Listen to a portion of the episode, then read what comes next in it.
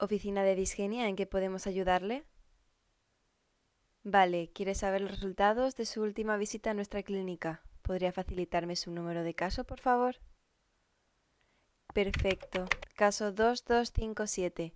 Enseguida le paso con una de nuestras asesoras. Gracias.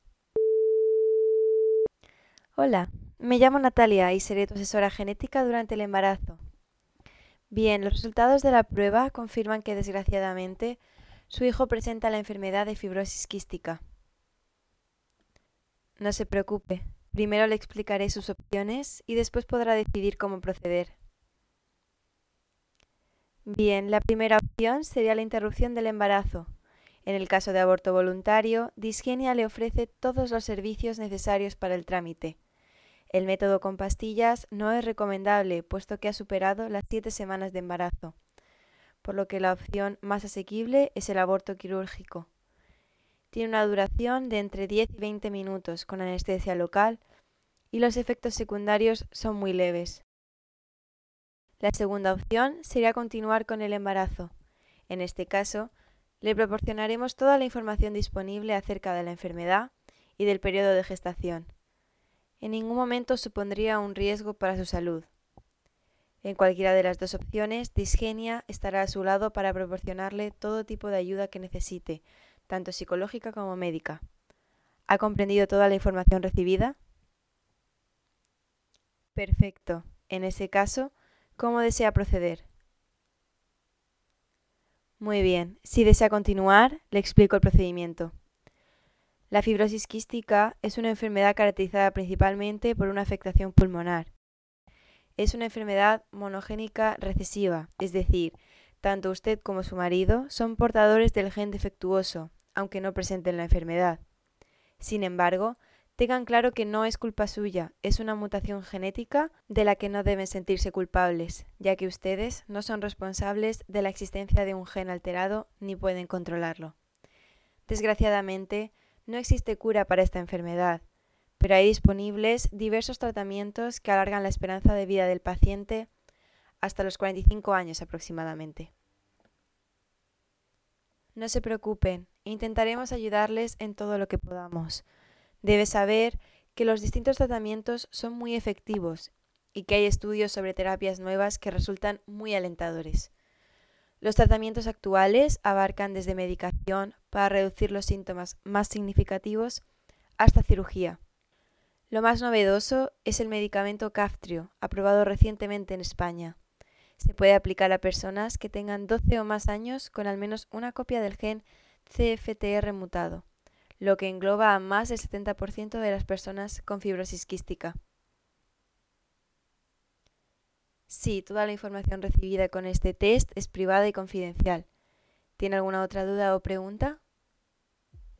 Perfecto, gracias a usted. Nos vemos pronto. La fibrosis quística es una enfermedad rara, pero a la vez común, que afecta a unas 3.000 personas en España, las cuales actualmente tienen una esperanza de vida de entre unos 40 y 45 años. Los datos son prometedores, puesto que hace unos 15 años la esperanza de vida de estos pacientes era de entre 20 y 25 años. Esto es debido a los avances en ciencia y medicina, que han permitido diagnosticarla antes y por lo tanto tratarla antes de su aparición. A día de hoy, en España, está permitido hacer uso de técnicas de control genético prenatal para la detección y el diagnóstico de malformaciones congénitas. Sin embargo, el caso relatado en este podcast es muy idealista, puesto que el índice de interrupción del embarazo cuando se detectan dos alelos mutados en el gen responsable de la fibrosis quística es muy alto.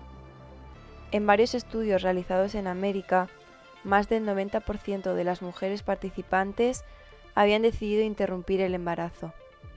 En estos casos, entre el 45 y el 67% de las mujeres sufren estrés postraumático y alrededor del 30% sufre depresión los primeros meses posteriores a la interrupción, siendo valores muy similares en madres que deciden continuar con el embarazo y, por tanto, enfrentarse a la crianza de un hijo con esta patología.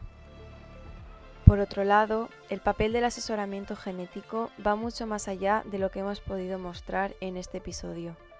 Según el artículo 56 de la Ley de Investigación Biomédica, debe ser llevado a cabo por personal cualificado tanto en ámbito clínico como en psicológico, ético y social. Además, se debe dar de forma objetiva toda la información necesaria y de la manera más clara y comprensible posible. Normalmente el asesor genético se involucra en el embarazo desde que la pareja o la madre asiste a la clínica de control prenatal. En las notas del programa encontrarás todas las referencias utilizadas para la creación de este episodio.